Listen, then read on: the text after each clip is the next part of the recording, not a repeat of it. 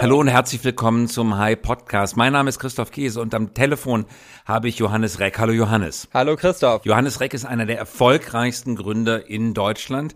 Er ist Co-Founder und CEO von Get Your Guide und Get Your Guide ist eines der deutschen Unicorns. Vielleicht für all diejenigen oder die wenigen, die nicht genau wissen, was Get Your Guide ist. Was genau, Johannes, macht Get Your Guide? Get Your Guide ist der weltweite Marktführer äh, zum Verkauf von Reiseerlebnissen. Das heißt, äh, wir verkaufen alles von der Eintrittskarte ins Madame Tussauds oder der Spree-Rundfahrt äh, über die Spree bis hin zu wirklich einer ausgefallenen äh, kulinarischen Erlebnistour äh, durch Marrakesch äh, oder äh, beispielsweise äh, einer interessanten Graffiti-Tour durch Kreuzberg. Wir haben weltweit über 50.000 von diesen Reiseerlebnissen und es gibt weiterhin noch weitere Hunderttausende, die wir noch nicht auf der Plattform haben. Dies ist einer der spannendsten und größten Märkte in der Reiseindustrie überhaupt mit einem Umsatzvolumen von äh, knapp 200 Milliarden Euro, äh, die die Reisenden jedes Jahr für Erlebnisse ausgeben. Und wir sind äh, eben genau dabei der digitale Marktführer, der all das direkt auf das Smartphone bringt, wo man es mit wenigen äh, Schritten buchen kann, äh, sich selber die Reise und äh, die Reiseplanung zusammenstellen kann und dann eben einfach mit dem Ticket hin äh, zum Erlebnis gehen kann und dort einchecken kann. Ihr seid einer der Vorreiter der Experience Economy und wie gesagt, das ist eines der wichtigsten und schnellst wachsenden Segmente in der Tourismuswirtschaft überhaupt. Get Your Guide hat enorm viel Funding bekommen. Ihr habt über 650 Millionen US-Dollar Funding bekommen, zuletzt 484 Millionen Dollar im Mai 2019 von Softbank unter anderem und Battery Ventures. Lass uns, äh, Johannes, ähm, über die aktuelle Corona-Krise sprechen und welche Auswirkungen das für euch habt. Ihr hattet in den vergangenen zwei Monaten, Januar, Februar, Rekordmonate, noch so viel Umsatz wie noch nie zuvor und plötzlich bricht der Umsatz mehr oder weniger in sich zusammen. Wie sieht die Lage bei euch aus gerade? Also trotz der großen Krise muss man sagen, dass die äh, Lage äh, sehr ruhig ist bei uns. Wir sind sehr fokussiert im Moment. Äh, das Team arbeitet so hart wie nie zuvor. Ähm, wir haben schon wirklich, das kann man nicht anders sagen, einen äh, Baseballschläger ins Gesicht bekommen im Februar, als äh, wirklich wir von einem Traumjahr mit sprudelnden Umsätzen und äh, tollen Renditen innerhalb von Wochen auf Null gefallen sind. Richtig auf Null? Marginale Umsätze, aber das ist ja mittlerweile so schwierig geworden, weil man kann ja nirgendwo mehr raus. Also die Leute können ja ihre Häuser in den meisten großen Ländern nicht mehr äh, verlassen. Also in alle unsere Kernländer in Europa, aber auch in den USA äh, sind ja mittlerweile komplett reduziert und die Leute werden ja auch da richtigerweise dazu angehalten, gar nicht mehr rauszugehen oder zu reisen oder Reisebuchungen vorzunehmen. Wir haben aber darauf gehen eigentlich direkt reagiert und haben auch gesagt, komm, wir wir wollen jetzt auch nicht irgendwie optimieren in dieser Krise, sondern wir wollen jetzt das machen, was für den Kunden das Richtige ist. Und wir haben sofort angefangen zu stornieren und äh, das ist sehr breitfällig, äh, breitflächig und haben den Leuten ihr Geld äh, wiedergegeben, ohne Fragen zu stellen. Also wir haben wirklich Massenstornierungen gemacht. Von euch aus, also der Kunde musste gar nicht selber stornieren, sondern ihr habt von euch aus storniert. Da, wo wir gesehen haben, äh, Destinationen wie beispielsweise in Italien und dann später in Spanien und anderen werden geschlossen und die Leute können nicht mehr dorthin, da haben wir proaktiv storniert. Und wir haben sofort das Geld zurücküberwiesen, was eben viele andere Reise Portale nicht gemacht haben, um dem Kunden zu zeigen, wir stehen auf eurer Seite. Das hat solche Dimensionen ausgenommen. Wir haben da äh, mehr als eine Million Stornierungen innerhalb von der kürzesten Zeit machen müssen, dass wir äh, tatsächlich unsere Zahlungsdienstleister vorfinanzieren mussten, damit sie das durchführen konnten. Also das war wirklich eine Extremsituation, aber da haben wir sofort uns konzentriert hingesetzt und haben gesagt, was ist das Richtige in dieser Situation, was müssen wir machen und das war eben dem Kunden das Geld zurückzugeben. Nochmal zurückgeschaut auf letztes Jahr, wie wie, wie stark seid ihr gewachsen und wie viel Umsatz ist das ungefähr? Wie viel Marge? Was kann man sich da vorstellen? Also wir äh, haben uns über die letzten Jahre relativ konstant äh, regelmäßig verdoppelt äh, im Umsatz und, und äh, Buchungsvolumen. Äh, wir haben innerhalb äh, der letzten zwölf Monate allein über 20 Millionen neue Kunden auf der Plattform gehabt. Wir haben mittlerweile über 40 Millionen Reiseerlebnisse verkauft. Jeden Monat haben bis zur Krise äh, bis hin zu 30 Millionen äh, Reisenden jeden Monat auf unserer äh, Webseite gesurft und auf unseren mobilen Angeboten. Also das ist schon mittlerweile eine der größten touristischen Plattformen, die es überhaupt gibt. Bevor wir zurückkommen zur aktuellen Corona-Krise, das Interessante ist ja, dass die Reisewirtschaft sich so ändert. Vor 10, 15 Jahren, ich kann mich noch erinnern, war das so, dass man gesagt hat, wir fahren Ende Mai mal nach Paris und dann hat man erst den Flug gebucht, dann das Hotel gebucht und wenn man das alles gebucht hat, hat man ein paar Tage vorher darüber nachgedacht, was machen wir denn eigentlich, wenn in Paris wenn wir in Paris sind, hat dann festgestellt, ach, wir hätten Wochen vorher das Louvre-Ticket schon mal bestellen müssen. Heutzutage, du korrigierst mich, wenn ich was Falsches sage, aber dein Eindruck wäre an der Stelle wichtig. Heutzutage geht es genau umgekehrt. Die Leute sagen, ah, sehr interessant, da findet das Festival in Avignon statt, da wollen wir mal hin, vielleicht auch relativ kurzfristig und dann buchen sie, nachdem sie das Erlebnis gebucht haben, die Reise und das Hotel dazu. Ich habe kürzlich von einem Vorstand eines großen Luftverkehrsunternehmens gehört, dass nach deren Buchungszahlen werden in Europa die innereuropäischen Flüge für die Wochenende oft nur noch drei bis vier Tage vorher gebucht und oft wissen die Leute, bevor sie überhaupt anreisen, was sie vor Ort machen sollen. Ist das richtig? Ja, also was interessant ist, ist, dass ähm, gerade bei den Millennials, also bei der jungen Generation, sich das Verhalten insofern geändert hat, dass das Erlebnis mittlerweile der zentrale Treiber ist für die Kaufentscheidung. Also früher hat man gesagt, ich möchte mit der Familie nach Mallorca fahren oder so, und heutzutage sagt eben äh, ein Millennial, ich möchte eben die gleichen Top-Hotspots wie der Influencer XYZ in Bali sehen. Und genau darum haben wir auch unsere Erlebnisse aufgebaut. Also ich weiß nicht, ob du äh, das mit mitbekommen hast, wir haben im letzten Jahr Get Your Guide Originals gelauncht. Äh, das sind selbstproduzierte Erlebnisse, äh, wo wir an den besten Destinationen der Welt wirklich äh, Top-Highlights selber darstellen mit unseren lokalen Anbietern. Und wir haben beispielsweise eben so eine Instagram-Tour äh, äh, mit Influencern in Bali gelauncht und das ist innerhalb von kürzester Zeit ein absoluter Bestseller gewesen. Oder beispielsweise für Harry Potter-Fans haben wir eine Harry Potter-Tour durch London äh, gestartet, nachdem wir gesehen haben, dass äh, dass die Leute, die nach London fahren, vor allem die Familien, eine große Kaufnachfrage nach solchen Inhalten hatten. Und so können wir eigentlich ganz ähnlich wie das übrigens auch, äh, ich sage jetzt mal bei Netflix äh, jetzt bei den Filmen ist, ähm, eben Content sehr maßgeschneidert nach Kundeninteressen herausbringen und dann suchen die Leute sich die Reiseziele wirklich nach diesem Content aus. Und das ist der neue Weg zu reisen, dass man sich überlegt, was möchte ich eigentlich erleben äh, und äh, wer sind die anderen Reiseteilnehmer? Und genau daraufhin personalisieren wir unsere Plattform. Und damit schlüpft ihr auch in die Rolle des Veranstalters. Korrekt. Also des Reiseveranstalters und auch damit der Haftung des Reiseveranstalters. Wir haben die Plattform als äh, reiner Intermediär aufgebaut. Also wir haben erstmal ganz viele Anbieter von Erlebnissen äh, auf die Plattform genommen, aber die Transformation der Reisebranche wird uns notwendigerweise immer stärker in die Rolle des Veranstalters bringen. Das ist absehbar. Das ist rechtlich jetzt noch nicht so heute, einfach äh, so wie wir aufgestellt sind. Wir verkaufen keine Pakete Pakete, wir verkaufen keine Flüge, wir verkaufen keine Hotels. Aber äh, vom Kundenseite her werden wir definitiv immer stärker so wahrgenommen. Und jetzt kommt mitten hinein in dieses wunderbare Wachstum mit Verdoppelung jedes Jahr kommt die Corona-Krise. Wann habt ihr die ersten Anzeichen gemerkt auf der Plattform? Äh, wir haben äh, Anfang Februar ein Board-Meeting gehabt und neben Softbank, die ja ein japanischer Investor äh, sind, ist auch Temasek bei uns äh, mit dabei. Das ist äh, der singapurische Staatsfonds. Und die haben schon sehr eindringlich gewarnt, weil sie eben die Zahlen von den asiatischen Reiseanbietern gesehen haben. Und da, da waren wir schon alarmiert. Und äh, dann habe ich äh, Mitte Februar ein Telefonat mit einem italienischen äh, Investor gehabt, der mir eben die Zustände dann äh, in, in der Lombardei erläutert hat. Und daraufhin haben wir uns eigentlich sehr schnell zusammengerauft und haben auch sehr schnell reagiert. Und äh, meines Erachtens nach hat das Team auch bis jetzt die Krise sehr gut durchgemanagt und wir waren sehr agil.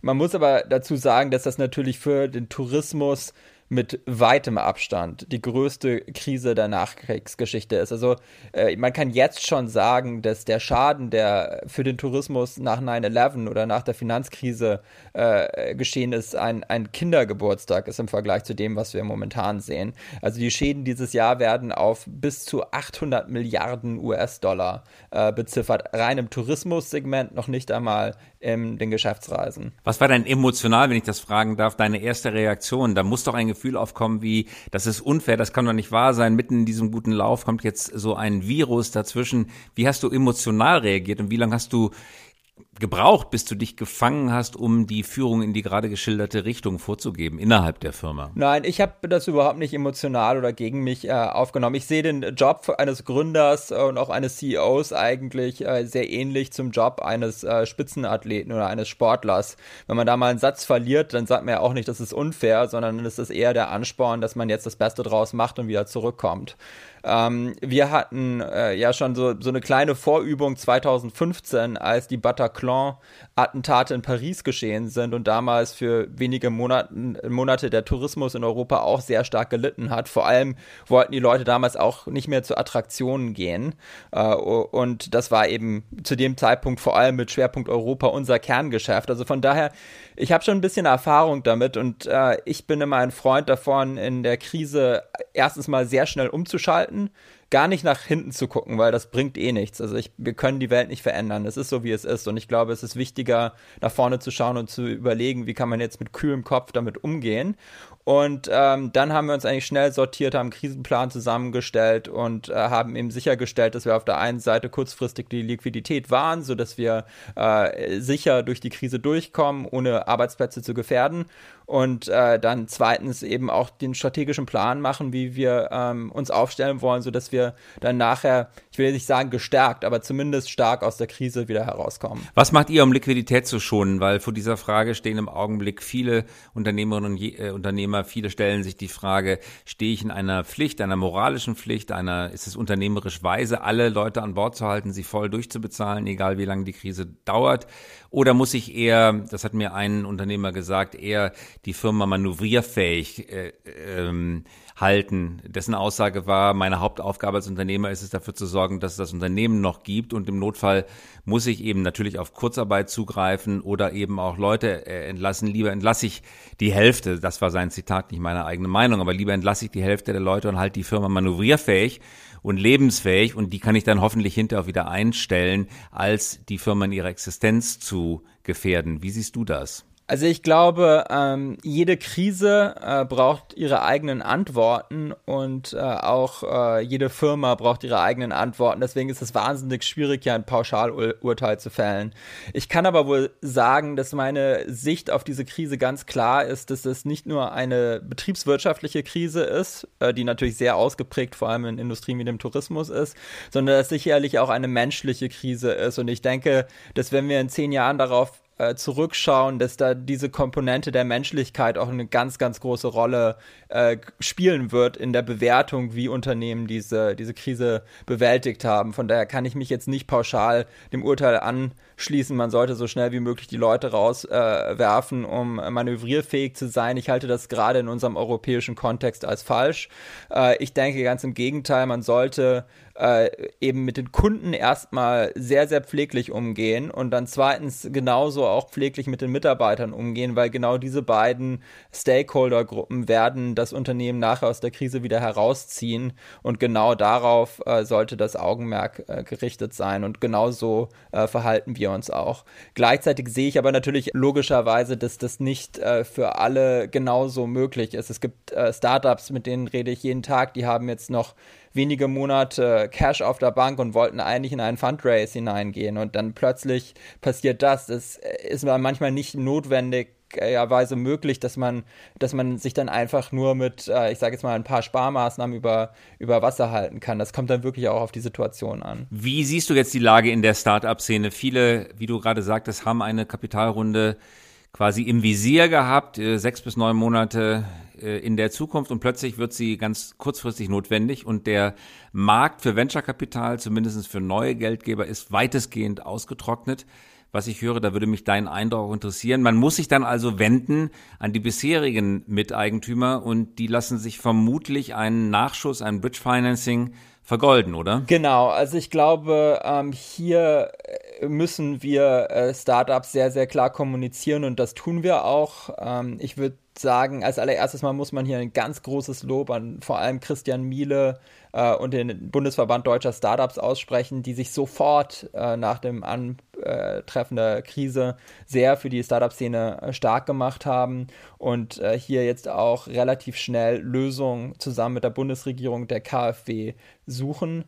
Es ist ganz klar, äh, das marktwirtschaftliche Argument, naja, dann gibt es mal eine kleine Korrektur äh, und da müssen sich halt die Startups selber äh, durchwursteln. Das zieht hier nicht, weil wir haben es auf der einen Seite mit einer massivsten Korrektur zu tun, wo es keinerlei Liquidität mehr im Markt gibt und gleichzeitig äh, mit einem Wegfallen des Umsatzes von eben bis zu 100 Prozent.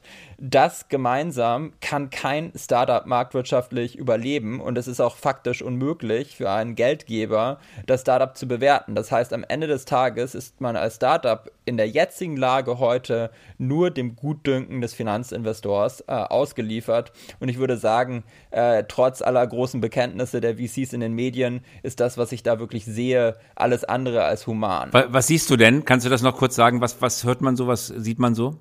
Naja, ich will jetzt keine, ich will jetzt keine Einzelbeispiele äh, herausnehmen, aber es ist schon ganz klar so, dass die US-Investoren, vor allem die ja sehr stark vertreten sind in den äh, deutschen Startups, und da will ich jetzt gar nicht äh, für Your Guide äh, äh, sprechen, sondern tatsächlich auch für viele, viele andere äh, Startups, die sind schon diejenigen, die am lautheisesten jetzt nach Entlassungswellen schreien. Und äh, das, genau das werden wir jetzt auch in den USA meines Erachtens sehen über die nächsten paar Monate, weil das dort eben das System ist. Genau das Gegenteil von dem, was wir in Europa ja jetzt eigentlich in der Krise machen wollen.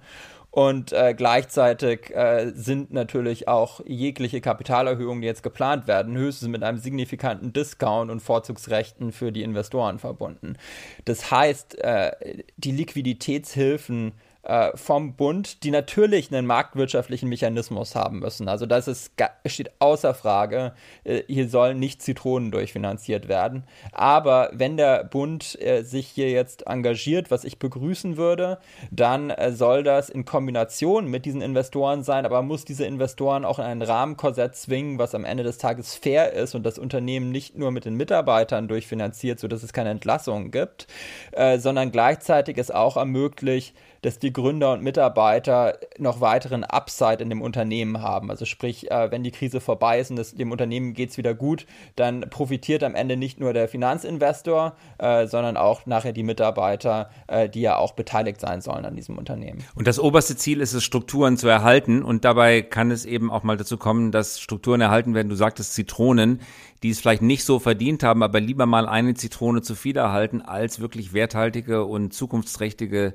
Strukturen, Unternehmen den Bach runtergehen zu lassen, oder? Ja, also Christoph, ähm, ich bin jetzt 35. Ich habe meine aller, allerersten Erfahrungen im Jahr 2000 äh, und 2001 als kleiner äh, Programmierer damals äh, bei einer Firma namens Brainpool im neuen Markt gemacht. Die Firma war damals auch heillos überbewertet. Du kannst dich wahrscheinlich noch dran erinnern. Ja, Jörg Rabosch. Genau, es gab viele, viele Unternehmen damals, die von 0 auf 100 äh, gegangen sind und dann natürlich auch im Zuge des Dotcom-Crashes äh, wieder verbrannt sind. Ich glaube, wir dürfen in Deutschland nicht den Fehler wieder begehen, äh, altmodisch hier zu denken und zu sagen, ach, das ist doch eh alles nichts wert. Das sind ein paar junge Spinner, die jetzt irgendwie ein bisschen Technologie zusammengebaut haben. Schaut, jetzt besinnen wir uns wieder auf unsere Kernindustrien hier in Deutschland und der Rest, den schalten wir ab das ist, glaube ich, genau der falsche Weg. Und wenn wir den jetzt nochmal gehen, dann haben wir in diesem Land, glaube ich, äh, ganz große Teile unserer Zukunftschancen verspielt, sondern wir müssen jetzt davon lernen.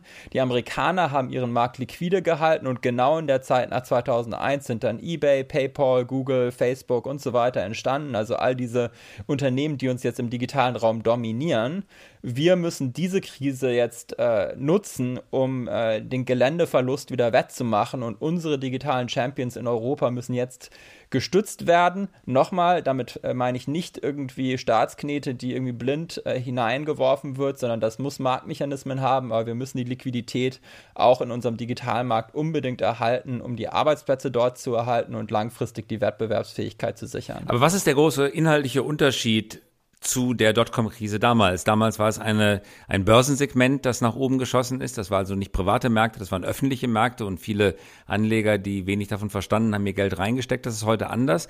Aber gibt es neben der Kapitalmarktverfassung oder den unterschiedlichen Ansätzen auf dem Kapitalmarkt der Finanzierungsform auch inhaltliche Unterschiede, die begründen, warum heute inhaltlich werthaltiger gearbeitet wird, als es in der Dotcom-Krise Stichwort Brainpool war oder EMTV? Ähm, Ich glaube, dass wir jetzt ja die Startup-Branche hier in Deutschland nicht erst seit zwei Jahren haben und man kann sich natürlich immer über die Bewertungen streiten. Allerdings alle diese großen Unternehmen, die es heutzutage gibt, also egal ob das ein Get Your Guide ist, ein N26 ist, ein äh, Flixbus ist, haben entweder bereits sehr profitable Kerngeschäfte und äh, Kernsegmente äh, oder sie stehen eben kurz davor und die Wellen der Startups darunter sind entweder teilweise sogar schon profitabel oder haben eben auch diese gleichen Charakteristiken. In jedem Fall hat jeder, der heute groß bewertet ist, schon ein klares Geschäftsmodell, ganz klare Umsätze und wurde von Investoren auch schon auf Herz und Nieren geprüft, ob die äh, Tragbarkeit dieses Geschäftsmodells funktioniert.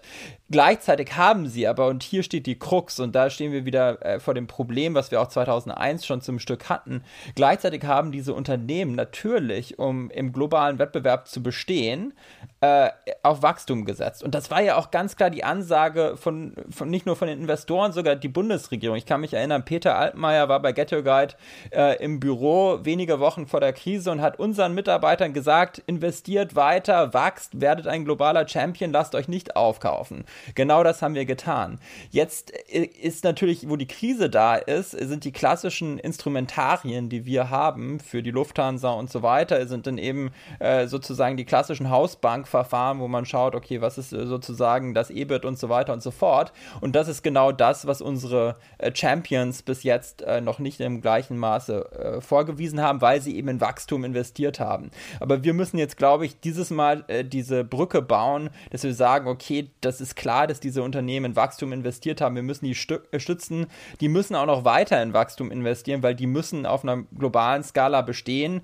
Aber äh, natürlich prüfen wir auch, ähm, das, und das muss über die Investoren am Ende, über den Markt geschehen, dass das nachhaltige, starke, profitable Unternehmen sind. Siehst du es gesellschaftlich, kulturell, politisch so, dass wir den Point of No Return in Sachen digitaler Unternehmen, in Sachen Startups mittlerweile überwunden haben, sodass das alte Denken war doch eh alles, du hast das gerade zitiert, das war doch eh alles nur neumodisches Zeugs, lass uns zurückgehen in den Maschinen- und Automobilbau, da liegt sozusagen unsere Vergangenheit, da liegt auch unsere Zukunft. Haben wir diese Zeiten überwunden oder können wir in dieses Denken wieder zurückfallen? Ich denke, dass die Zukunft auf jeden Fall digital und vernetzt ist. Also selbst wenn man Maschinen baut oder selbst wenn man äh, Automobile baut, dann wissen wir doch alle, dass die Zukunft äh, eines, eines Automobilherstellers äh, sicherlich nicht mehr nur noch darin äh, liegt, äh, fantastische Produktion zu haben, sondern auch darin, was für Sensorik man in das Auto reinbaut, wie man autonomes Fahren ermöglicht, wie man über Mobilität ganzheitlich da äh, nachdenkt. Also ich denke, die neue Welt, von der wir jetzt gerade hier sprechen, die wird sich nach der Krise eher beschleunigt auch übertragen auf die alte Welt. Und äh, ganz egal, ob wir jetzt über einen Mittelständler wie Miele nachdenken oder einen Automobilbauer wie VW, müssen die sich alle jetzt intensivst mit dem Thema digital auseinandersetzen, wenn sie weitere Zukunftsperspektiven für ihr Unternehmen erhalten wollen. Und von daher denke ich, wird die Krise, ähm, diese Corona-Krise, in Deutschland als ein Wendepunkt gesehen werden. Äh, denn ich glaube, sie markiert definitiv das Ende unseres alten Geschäftsmodells in Deutschland und den Anfang einer neuen Ära. Du hast als, als einen deiner frühen Investoren Lakestar Klaus Hommels gehabt, der in der Öffentlichkeit immer dafür wirbt, dass europäisches Kapital in europäische Firmen investiert.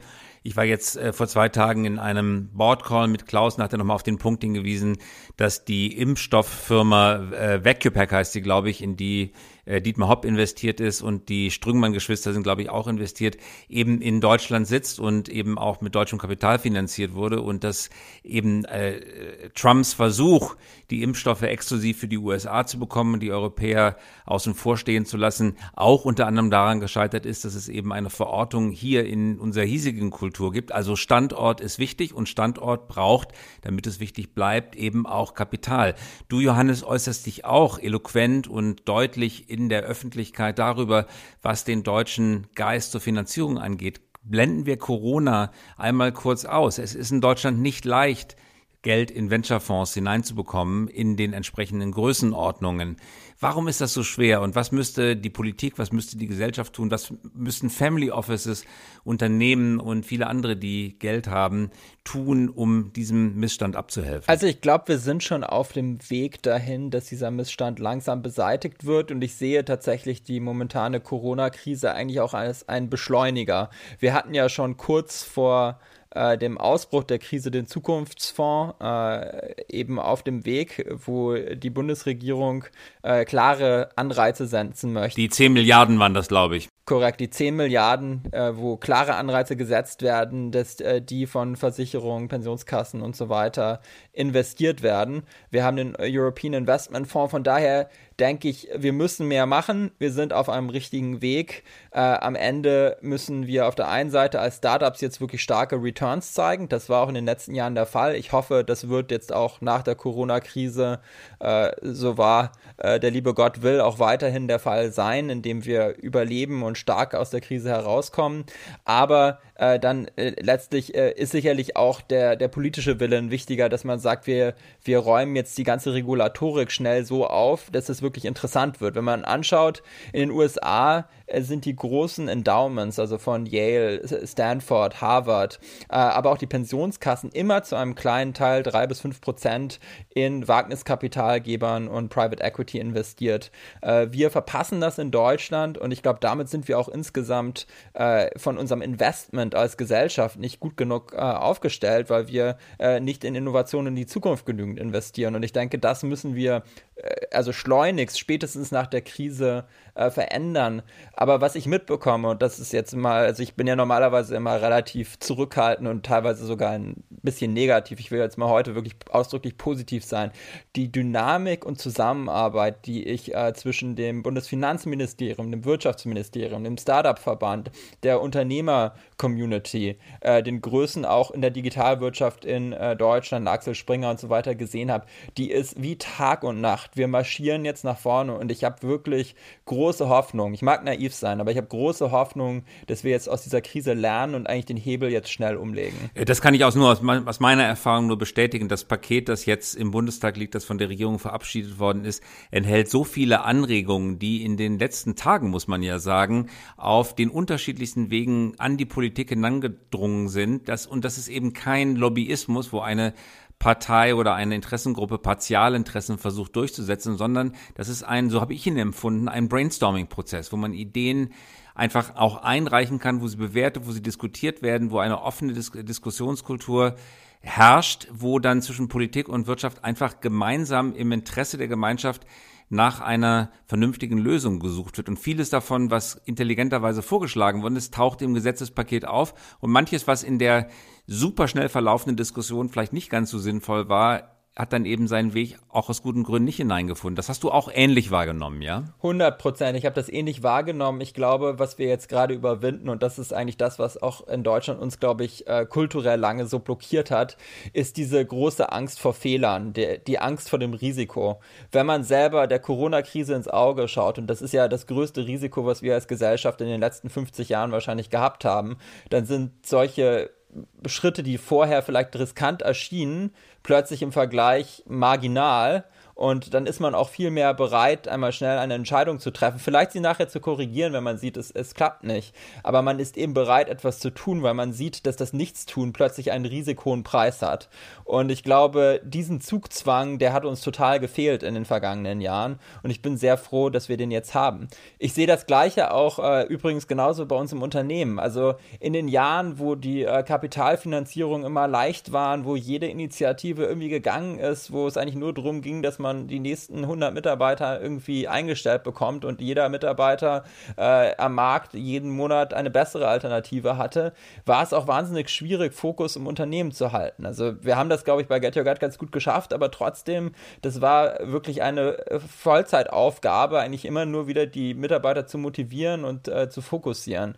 Jetzt plötzlich muss ich nichts mehr tun, um die Mitarbeiter zu fokussieren, weil einfach äh, diese Krise den, die sozusagen die Leute so gleichschaltet in eine Richtung auch bewegt, bewegt, dass es eigentlich eher darum geht, dass ich jetzt schauen muss, dass es allen gut geht und dass alle auch äh, wirklich weiterhin nicht ausbrennen und nicht zu viel arbeiten und, und gemeinsam äh, auch jetzt vom Homeoffice aus äh, e-, eben äh, engagiert zusammenarbeiten können, äh, dass eben ganz viele andere Sachen wegbrechen. Also ich glaube, dass, ähm, dass äh, Corona so hart das ist, äh, auch momentan sehr viel Positives äh, aus der Gesellschaft und auch aus unseren Unternehmen herausbringt. Du hast gerade einen sehr wichtigen Satz gesagt, Johannes, das ist fast schon ein wunderbares Schlusswort. Du hast gesagt, die Unterlassensalternative bekommt plötzlich ein klares Preisschild und die Tatalternative wirkt plötzlich preiswert im Vergleich zur Unterlassensalternative. Und das ist, glaube ich, der Fehler, der in der deutschen Wirtschaftspolitik lange, lange gemacht worden ist, dass man immer denkt, die Unterlassung kostet nichts und die Tat kostet etwas. Die kostet Fehler,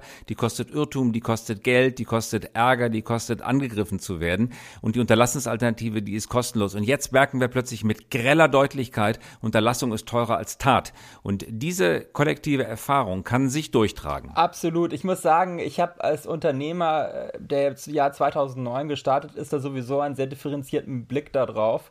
Ähm, mich hat das total gewundert, als ich ins Berufsleben eingestiegen bin, äh, dass alle unsere großen Unternehmen so unfassbar durchstrukturiert sind, so unfassbar darauf achten, keine Fehler zu machen, dass überall BCG, McKinsey, ganz, ganz viele Beratungen dabei sind, um Konzepte und Strategien zu pro produzieren, die am Ende sehr wenig verändert haben, aber wahnsinnig viel dafür zu beigetragen haben, dass niemand einen Fehler macht. Es ging immer nur darum, keine Fehler machen, immer alles richtig machen, alles doppelter, dreifacher Boden.